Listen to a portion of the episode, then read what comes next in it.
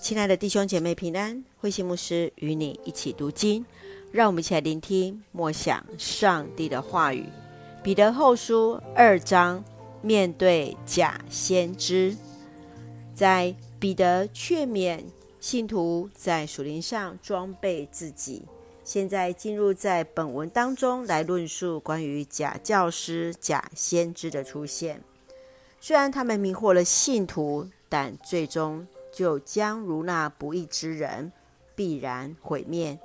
他们不道德的生活，歪曲的真理，就是信徒辨识的特征。假教师必然受审判。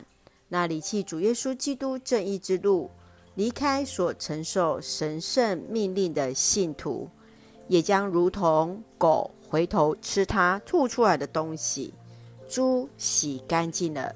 又回到泥沼里打滚。让我们一起来看这段经文与默想，请我们一起来看第二章第九节。主知道如何拯救近前的人脱离试探，也知道如何把坏人留下来，尤其是那些放纵肉体情欲、藐视上帝权威的人，好在审判的日子审判他们。这般假教师胆大妄为，不但不尊敬天上的尊荣者，反倒侮辱他们。初代教会出现假教师，他们不承认耶稣就是基督，就是那一位救赎者，用捏造的故事来榨取财物，借着自由之名，用肉体的情欲去诱惑那些刚脱离糜烂生活的人。使他们再次陷入在情欲的奴役当中。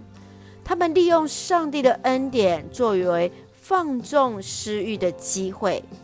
过去是蒙受主恩典的人，现在却是明知故犯，再次走上错误的道路。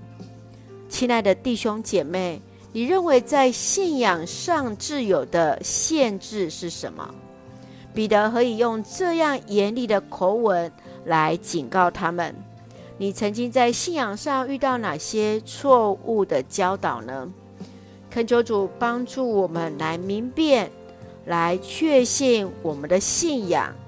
一起用二章四节作为我们的金句。上帝并没有宽容犯罪的天使，却把他们丢进地狱，囚禁在黑暗中。